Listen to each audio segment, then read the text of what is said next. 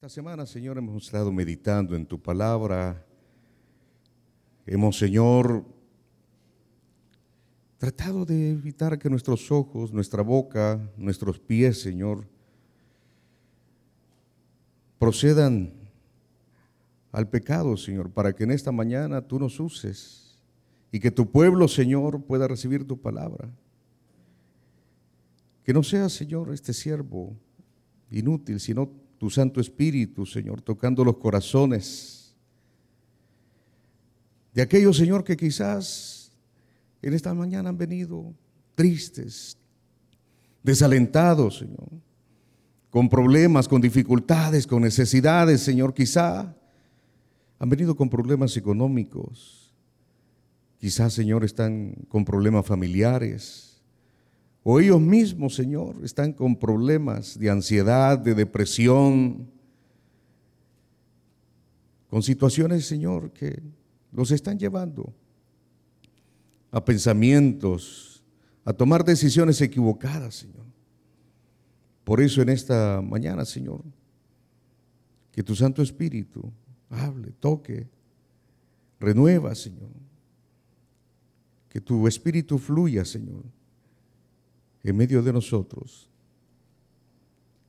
Gracias, Señor, por la vida de cada hombre, por cada mujer, Señor, en esta mañana.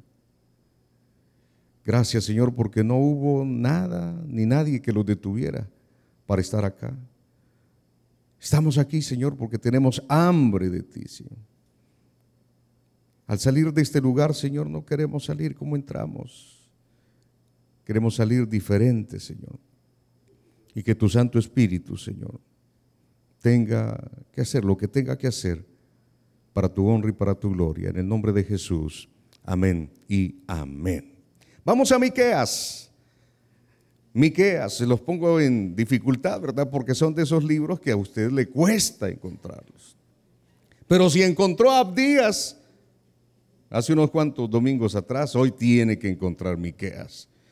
Miqueas está en el, casi en el centro de la Biblia y algunos pues fácilmente lo identifican. A otros les cuesta. Váyase al índice allá atrás, Miqueas, en la letra M. Miqueas, de los profetas menores. Si ya lo tiene, póngase de pie. Si no lo tiene, también. No se preocupe. La palabra del Señor dice así en el capítulo 1, capítulo 1, Miqueas. Palabra de Jehová que vino a Miqueas de Moreset en día de Jotán, Agaz, Acaz y Ezequías, reyes de Judá. Lo que vio sobre Samaria y Jerusalén. Vamos al versículo 2. Oíd pueblos todos esta atenta tierra y cuanto hay en ti, Jehová el Señor, el Señor desde su santo templo sea testigo contra vosotros. Versículo 3, porque aquí Jehová sale de su lugar y descenderá y hollará las alturas de la tierra. Y se derretirán los montes debajo de él y los valles se hendirán como la cera delante del fuego, como las aguas que corren por un precipicio. Todo esto por la rebelión de Jacob y por los pecados de la casa de Israel. ¿Cuál es la rebelión de Jacob? No es Samaria. ¿Y cuáles son los lugares altos de Judá? No es Jerusalén.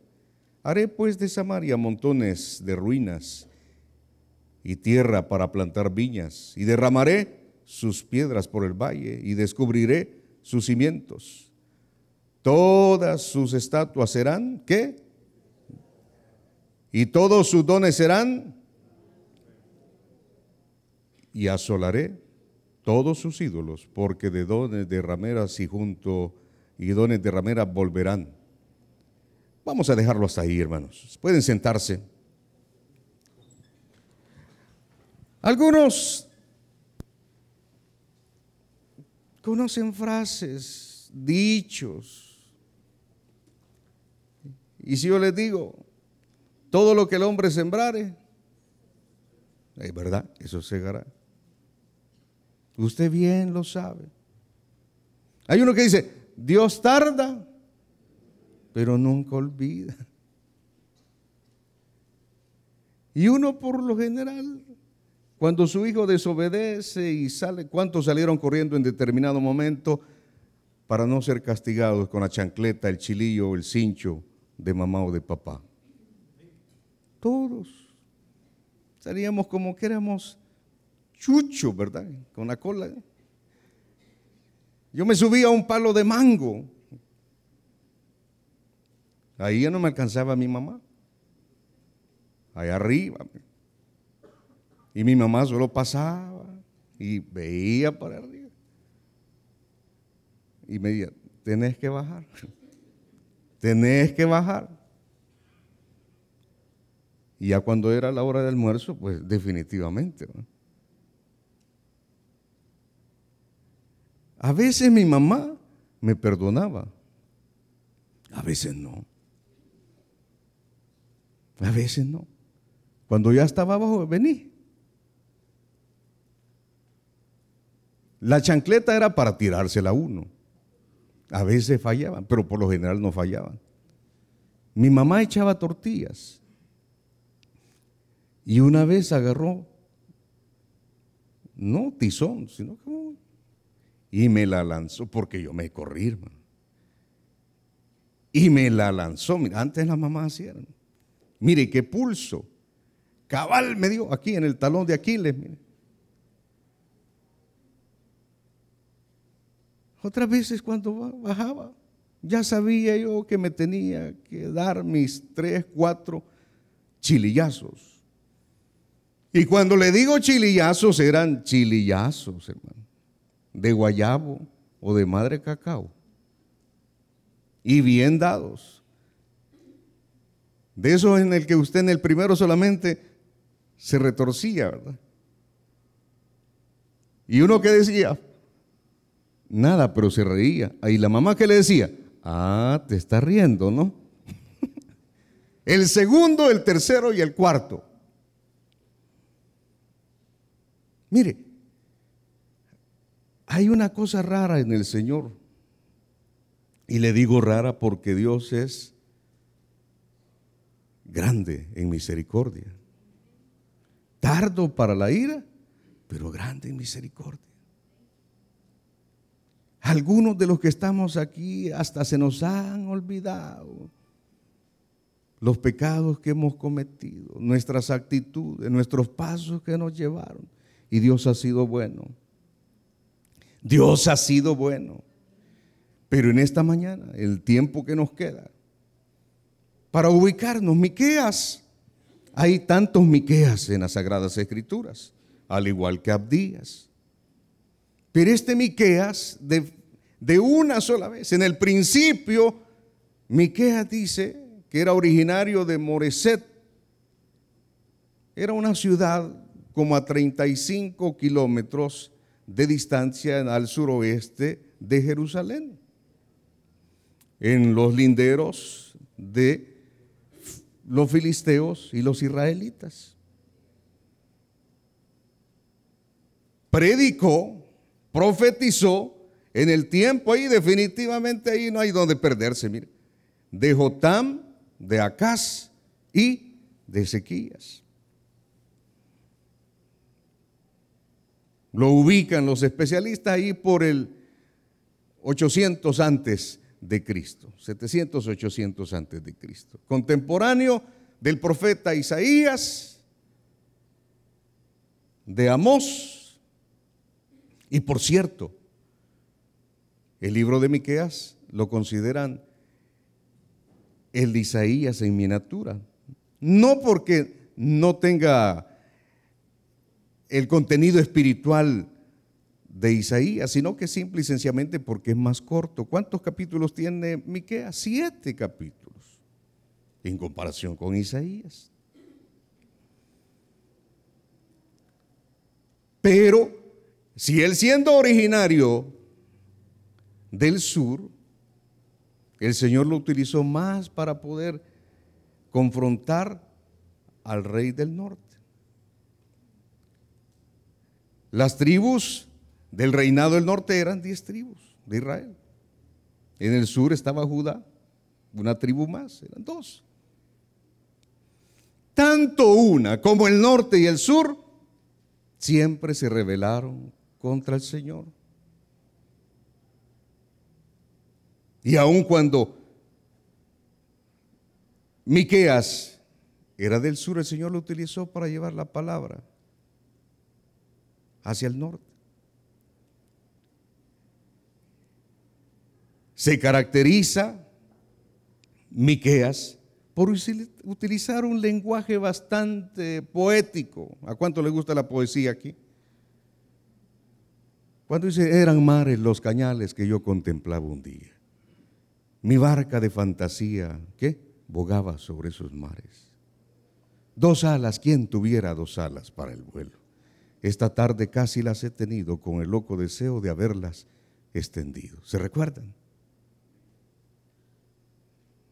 Mi madre es una rosa, mi padre es un clavel. ¿Y yo soy qué? Un gusanito acabado de nacer. Miqueas, a lo largo de estos siete capítulos va a utilizar un lenguaje bastante, ¿qué diríamos? Figurativo, bastante símil.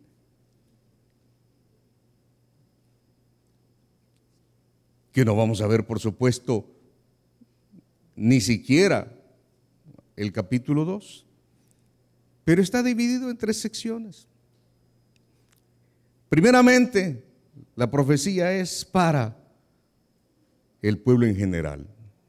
Luego, Miqueas se dirige a los líderes, a los sacerdotes, para terminar específicamente con el pueblo de Israel.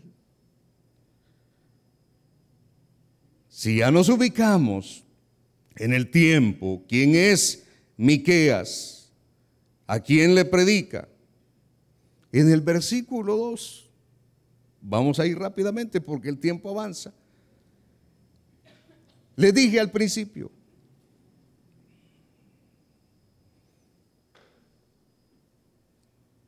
muchos estamos familiarizados aquí. Dios tarda, pero nunca olvida, ¿verdad? Lo que sembrare, eso cosecharás. Mire, por eso Miqueas está diciendo, oíd. Y es una palabra que va a ser constante. Oíd. Oíd y esta mañana la palabra de Dios no pierde actualidad. Las modas pasan, pero la palabra del Señor sigue siendo permanente. Y en esta mañana dice, oíd pueblos todos. Hay un salmo en el que dice, pueblos todos, batid las manos y lo cantamos. Alabad a Dios con voz de júbilo. Pero oiga, aquí dice, oíd pueblos todos Estad atenta tierra y cuanto hay en ti, y Jehová el Señor, el Señor desde su santo templo, sea testigo contra vosotros. ¿Por qué está siendo llamado? Porque en el versículo que viene a continuación, el 3, el 4, 5, nos da una descripción de cómo estaba el pueblo viviendo en ese instante, en ese momento. Si usted se detiene a observar, no hay ninguna diferencia como estamos viviendo en actualidad. Miqueas lanza la palabra de advertencia contra un pueblo que está viviendo en desobediencia. A los líderes que están viviendo en un ambiente de corrupción, de violencia, en una sociedad materializada, donde los principios y valores ya no cuentan, y donde el sexo, la avaricia, ocupan los primeros lugares en la juventud. Por eso Miqueas está haciendo la advertencia y dice, pueblos, oíd pueblos todos esta atenta tierra y cuanto hay en ti. Ayer conversábamos con el pastor y mire, si yo me siento a observar y quiero ver un poquito de televisión, yo no soy tanto para ver televisión, yo a mí me gusta dormir, hermano. Más cuando hay un ambiente delicioso y rico, pero hoy que estos días que han estado con la serie, ¿cómo duerme uno? Pero si se trata de dormir, yo me apunto, hermano. Pero cuando he querido ver un poquito de televisión y empiezo a ver los canales, otros tienen Netflix, Netflix, no sé qué. Y se dan el lujo, yo no.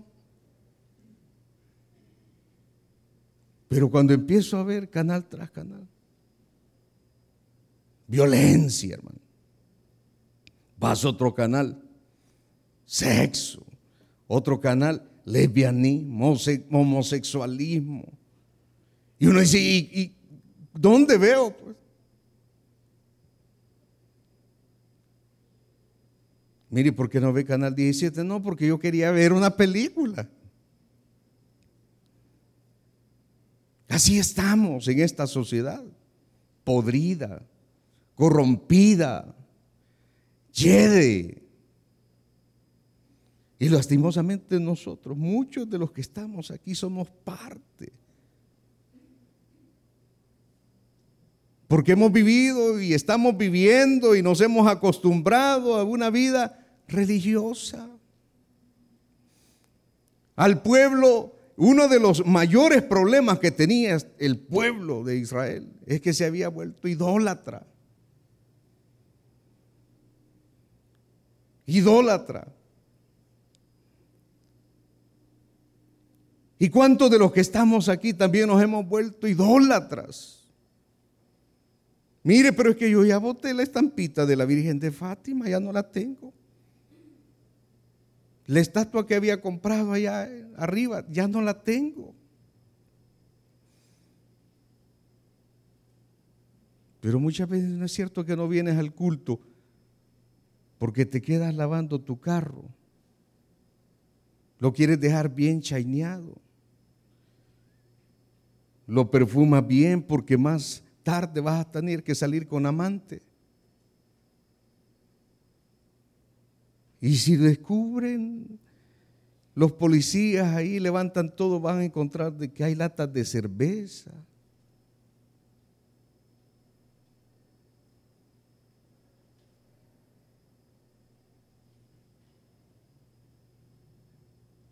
Así estamos.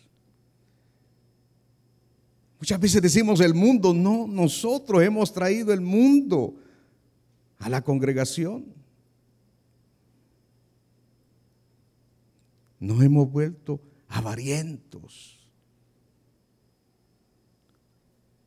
Trabajo, trabajo, trabajo. La codicia. Vemos que el hermano publica algo que está en Cancún. Y yo, no, hombre, yo me voy a ir para Roatán. Y aunque se vaya a tomar imágenes al lago de Ilopango y luego suba que está allá. Las redes sociales nos envuelven. Y usted ve a la hermana que anda con su cartera y con su vestido y que se toma la selfie.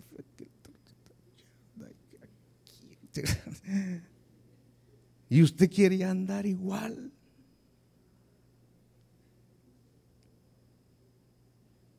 Así estamos. Ya no nos conformamos, ni damos gracias a Dios por lo que tenemos, porque queremos más en esta sociedad de consumo. Y creemos que estamos bien. Como no tenemos un tumor porque no nos han detectado cáncer, porque no tenemos un familiar en la cárcel, estamos bien, estamos tranquilos tenemos para pagarle la universidad al hijo. El bicho dice, mira, estos zapatos ya no sirven, los tenés buenos, hijo. No, pero yo quiero otros. ¿Y cuánto valen? 125. Y ante uno, hermano, burro ponía, ¿verdad? Recuerda, de doble. De. Unos cougar le compraban a usted. ¿verdad? Un hombre, ¿cómo se llama? Unos tacos todos feos. De la doc que, que vendía. No, pero no, está bien. Aquí tengo mi tarjeta de crédito con límite de 10 mil, dorada, gold, premium. Y estamos bien, tranquilos. Ahí se dice que viene otra pandemia. Y mire, yo no quiero asustar a nadie, hermano. Pero si en la primera no nos fuimos es porque Dios tiene un propósito para que usted todavía esté aquí. Pero no solamente para que esté aquí, sino que para comparta con otros lo que Dios ha hecho en su vida. Si venir aquí, mire, hoy con aire acondicionado, y hoy que hoy menos son los que se están durmiendo, hermano. Porque yo ya tenía bien señalado los que se dormían en el culto de las siete. Pero hoy los veo bien despiertos. Viene otra pandemia, dice. Mire, ya detectaron el virus. No le estoy mintiendo. Yo no lo estoy engañando ni le quiero poner miedo. Pero que viene, viene. Mire, uno debe estar preparado. Si en esta pandemia no se fue, gloria al Señor. Pero si en la otra pandemia nos vamos, gloria al Señor, porque más rápido estamos en la presencia de Él. Amén. Pero este pueblo, ¿por qué Miqueas le está diciendo? Todo esto es por la rebelión de Jacob y por los pecados de la casa de Israel, capítulo 1, versículo 5. ¿Cuál es la rebelión de Jacob? No es Samaria. Samaria era la capital del reino del norte. Y luego dice, ¿Y cuáles son los lugares altos de Judá? ¿No es Jerusalén? Jerusalén era la capital del reino del sur. Mire dónde se concentra el pecado. Váyase usted por las noches allá por la zona rosa.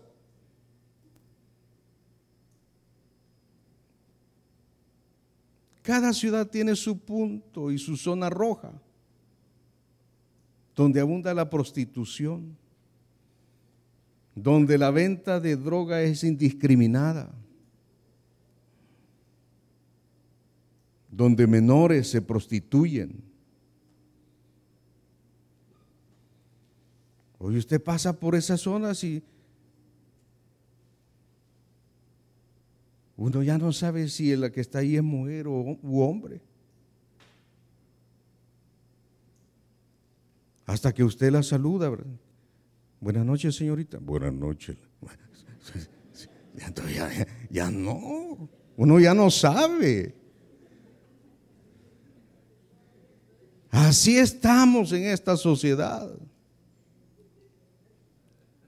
Apesta. Los imperios. Uno tras otro. Cuando uno ve las culturas y las estudia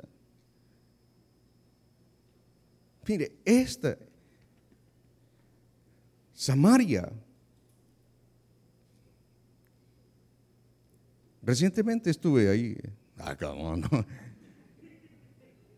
No, pues sí, viéndolo a través de Facebook, de, Google, a googlear Samaria. Y me empezaron a salir una cantidad, no crea de la ciudad de Samaria, no, ruinas, hermano ruinas de Samaria, donde esta gente se daba el lujo, se daba el lujo de llevar a sus hijos. Mire qué bonito aquí presentamos a los niños y oramos por ellos, cantamos por, con ellos y le decimos a los padres, bien lo que han hecho. La responsabilidad es de ustedes hoy de instruirlos. Instruye al niño en su camino y cuando fuere viejo no se apartará de. Pero ¿saben lo que hacían estos ingratos? Tomaban a sus hijos. Había un ídolo que se llamaba Moloch. Lo ponían al rojo vivo ahí, en los lugares altos. Y venían y en ofrenda le ponían al ídolo, al niño, hacia el rojo vivo, imagínense, para agradar supuestamente a Dios. Les habían hecho unos becerros, ya estaban. Y la advertencia para el pueblo de Israel, hoy Israel, Jehová tu Dios. Y nosotros ¿Cuántos dioses tenemos? ¿Seguro? A veces nuestra propia familia. A veces uno se ha endiosado, hermano. Con su soberbia, con su prepotencia, con su orgullo cochino. Porque usted se cree más que el otro. Y uno cuanto más sube, dice, cuanto más alto, más grande es el zapotazo. Hoy estamos arriba, mañana posiblemente estemos abajo, pero se nos olvida. Aquí todo era tranquilo, tanto en Samaria como en Jerusalén, las cosas no andaban bien, pero ellos se creían. Y eso es lo que pasa. Todo esto por la rebelión de quién dice de Jacob. Y de eso se trata esta mañana. Juicios por los pecados pasados. Juicios por los pecados pasados. Juicios por los pecados pasados. Y algo que yo le digo al Señor, Señor, ten misericordia. Apiádate de mí conforme a tus misericordias. Señor, yo sé que la regué. Señor, yo sé que pequé. Perdóname.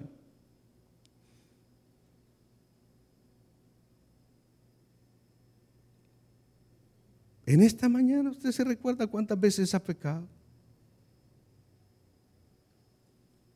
Y no me refiero al colirio que usted hoy en la mañana se echó. Todo hombre cuando ve a una mujer. Inmediatamente, porque es algo en nuestra naturaleza humana. Pero hay algunos hermanos que Después que la ven, la vuelven a mirar, la miran otra vez. Pero hay otros que no solamente vimos, sino que quizás caíste en adulterio. Hay otros que aquí tienen una ansiedad por ir a buscar la cerveza, por irse a poner a pichinga. Y se nos olvida de dónde nos sacó el Señor. Y esa lucha va a ser constante, hermano. Pero ¿quién nos ayuda? El Espíritu Santo. Yo no juzgo a nadie cuando me dice, mire, pastor o hermano Moisés, quiero confesarle algo. Mira, pecador, el Señor ya. El problema es con uno que tarde o temprano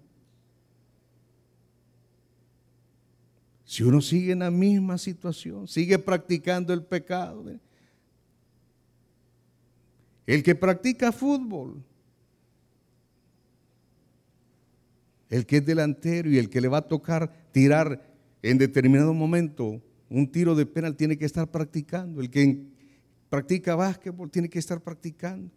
Y el problema es que muchas veces de nosotros practicamos y practicamos el pecado y nos hemos hecho especialistas. Pecamos durante toda la semana y el domingo aquí estamos. Gloria al Señor.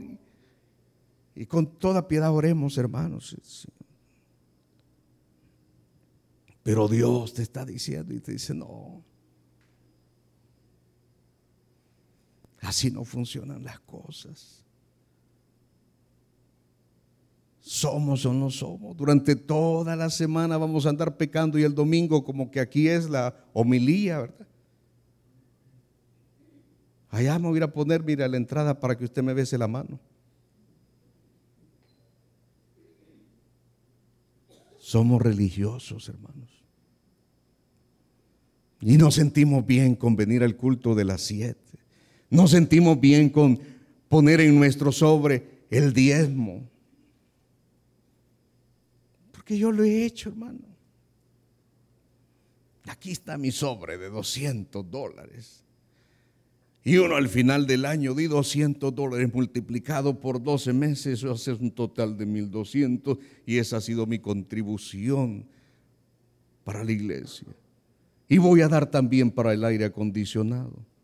¿Cuánto quiere, pastor? Aquí están 50 dólares.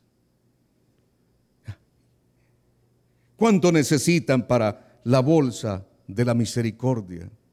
No se preocupe. Y creemos que a través de las obras, de lo que hacemos y de lo que ve la gente, de lo que ve el pastor, de lo que ve el líder, estamos bien, pero ante Dios, ¿cómo estamos ante Dios? Y esto es lo que pasaba acá. Y muchas veces nosotros le echamos la culpa a los demás. Le echamos la culpa a la mujer, la mujer le echa la culpa al marido, los hijos le echan la culpa a los papás. Los papás se quejan de los hijos. El patrón se queja del presidente, el presidente se queja de los ciudadanos. Los ciudadanos nos quejamos de la asamblea. La asamblea se queja también de los antiguos gobiernos. Y así va a ser todo, nos echamos la bola. Pero nadie dice yo soy el culpable. Yo estoy robando. Yo ando con la mujer que no es mi esposa. Yo me echo mis cigarros todavía. Yo todavía unas dos que tres cervezas. Nadie, absolutamente nadie. Somos conscientes, pero no somos íntegros. A mí una palabra que me caló y alguien... Es que alguien le diga a usted, mire que usted no es íntegro.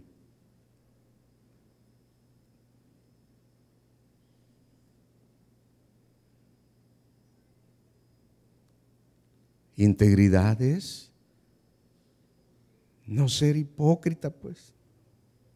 Somos lo que somos en cualquier lugar aquí en el templo como allá afuera. No tenemos doble cara. La gente sabe que somos cristianos ahí en el colegio, que somos cristianos en la oficina, que somos cristianos en el negocio. Pero ¿por qué tenemos que andar escondiendo la Biblia cuando salimos de la casa?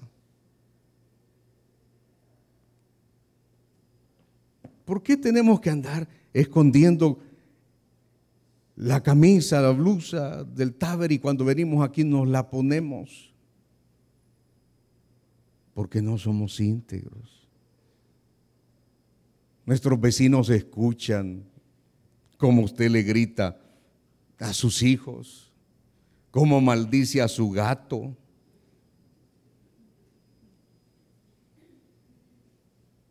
Crea, mire, la gente no se va a interesar tanto en lo que dice las Sagradas Escrituras. Hay muchos ni pueden, ni saben, al igual que usted ni sabe dónde estaba Miqueas. Pero sí sabe que usted es cristiano. Sí saben que usted viene al taber. Y lo que la gente quiere ver en nosotros es que Dios ha transformado nuestras vidas. Que ya no somos iguales, que somos diferentes. Estos no. Pero al final, ¿qué pasó? Dice, haré pues de Samaria montones de ruinas tierra para plantar viñas. Y ahí se observa, mire, se hizo tal, literalmente como dice aquí, plantaciones de viñas son ahí hoy los árabes en esos terrenos de Samaria. Allá al fondo se ve una que otra estructura. ¿Quedó algo de allí? No. Porque con el correr del tiempo vinieron otros, los romanos, y dijeron, qué bonito este lugar para poder también plantar y hacer de nuestra ciudad el centro económico, financiero del imperio. Herodes construyó ahí, pero también el Señor derribó. Porque en este mismo lugar ahí, Afrodita, le ofrecían incienso. Los hombres que tenían que entrar supuestamente a adorar ahí tenían que pagar, porque eran como mil vírgenes, bestas, que eran, no eran tanto vírgenes, que eran prostitutas. Porque ahí iban a ofrecer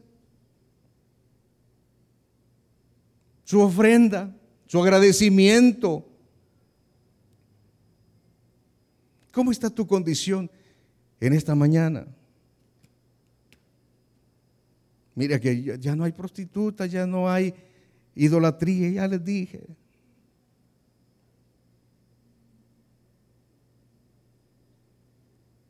A Miqueas se le considera un profeta de juicios. De juicios. Pero hay algo que a mí me encantaba cuando el pastor fundador decía, mire, yo no soy profeta de juicio, soy profeta de consecuencias. Y cuando yo tenía que pagar la consecuencia o pagaba la consecuencia, yo me recordaba del pastor fundador.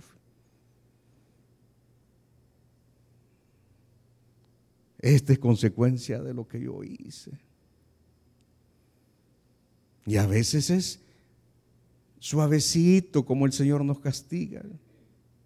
Y por eso es que nos hemos vuelto rebeldes. Porque usted cuando le dice, te voy a pegar al bicho,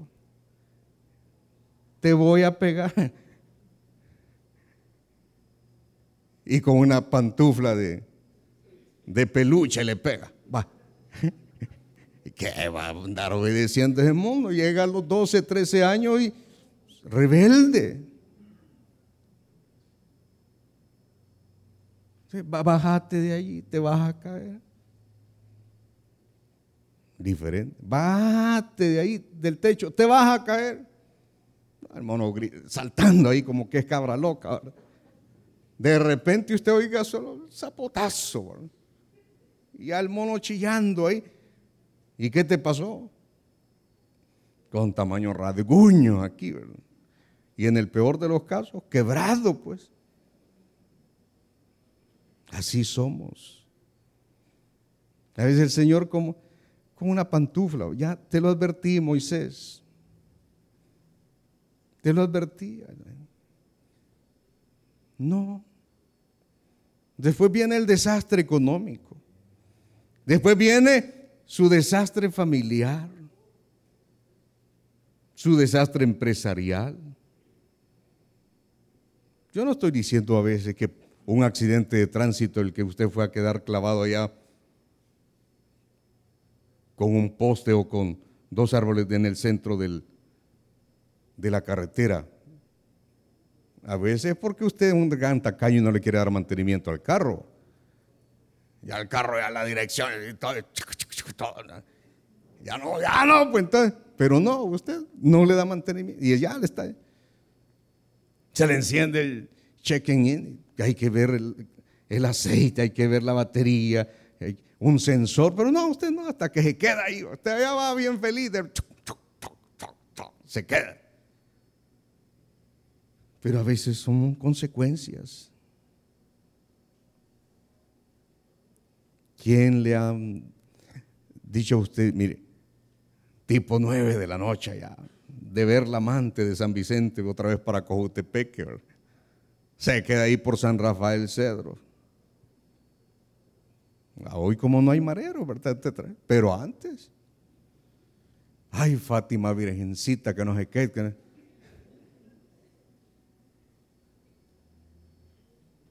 Siga chupando. Si Rosy va a tener. Siga fumando. Cáncer en los pulmones. Yo lo estoy diciendo.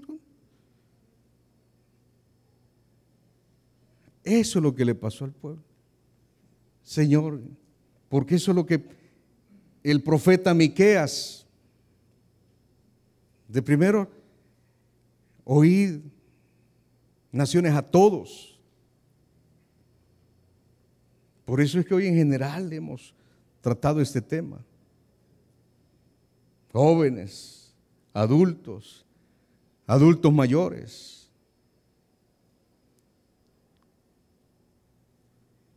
a los mayores mayores. Esta palabra es para todos, hermano. Para todos. Pecado es pecado. Y la paga del pecado es muerte. Y eso es un versículo que nosotros lo compartimos con, mire, la paga del pecado es muerte, pero ¿por qué no le predica a usted? El pecado es muerte, muerte espiritual. Si en verdad uno no pierde la salvación, pero pierde la comunión. Y si usted pierde la comunión, Dios ya no va a estar con usted. Tome las decisiones que usted quiera tomar.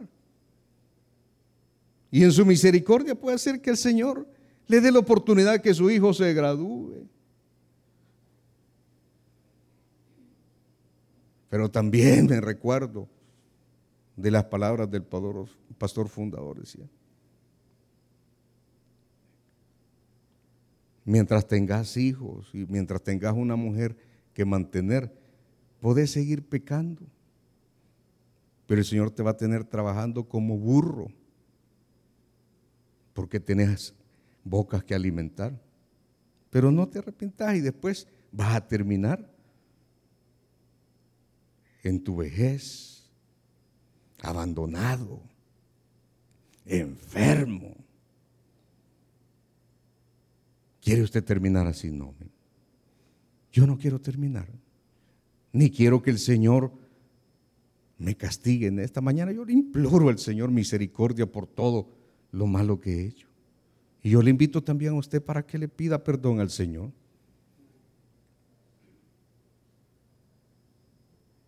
El juicio llegó casi en esta oportunidad. Si usted ve ahí, dice, asolaré todos sus ídolos porque de dones de ramera los juntó y de dones de ramera volverán.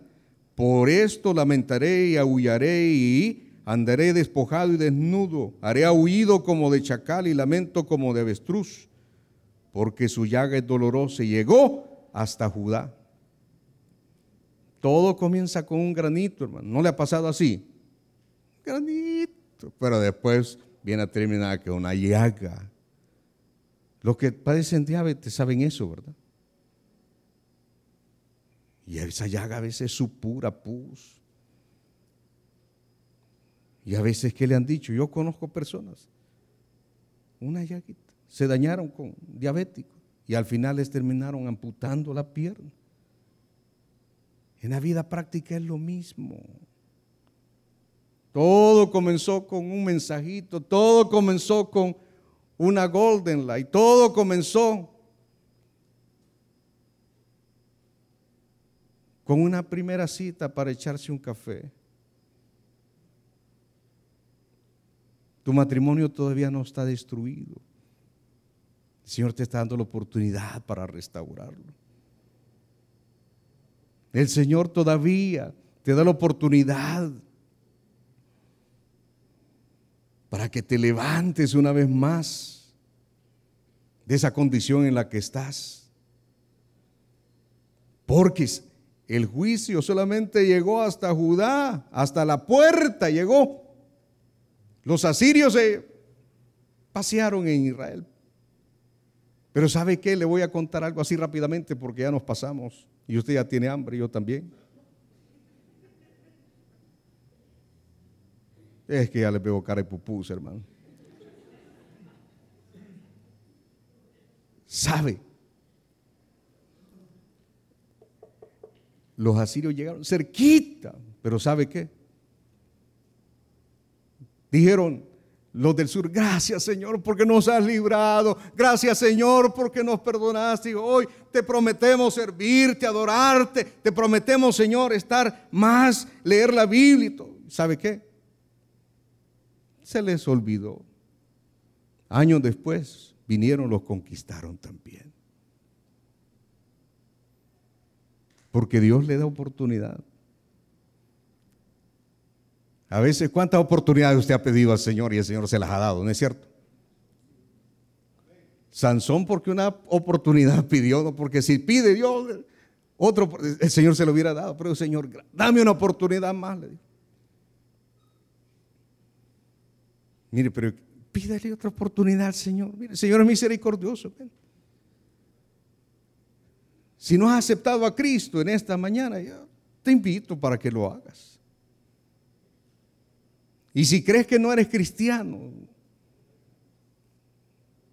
y si un día dijiste, Señor, voy a hacer la oración porque muchos me están hostigando, pero sabes que no eres cristiano, no eres hijo de Dios, solo profesante, hoy esta es la oportunidad para que verdaderamente te arrepientas. Y le entregues tu corazón a Jesús. Ay, ¿dónde está? ¿Por qué estar esperando la consecuencia? Hoy es el día aceptable. Hoy Entrégale tu corazón a Jesús. Ahí donde está, levanta tu mano sin vergüenza. Cuando digo sin vergüenza, digo que no tenga vergüenza, pues. Pero si no, levantala también sin vergüenza. Ahí, ¿por aquí? Entrégale tu corazón a Jesús. Entrégale tu corazón a Jesús. Entrégale tu corazón a Jesús. Y si hemos fallado, hermano.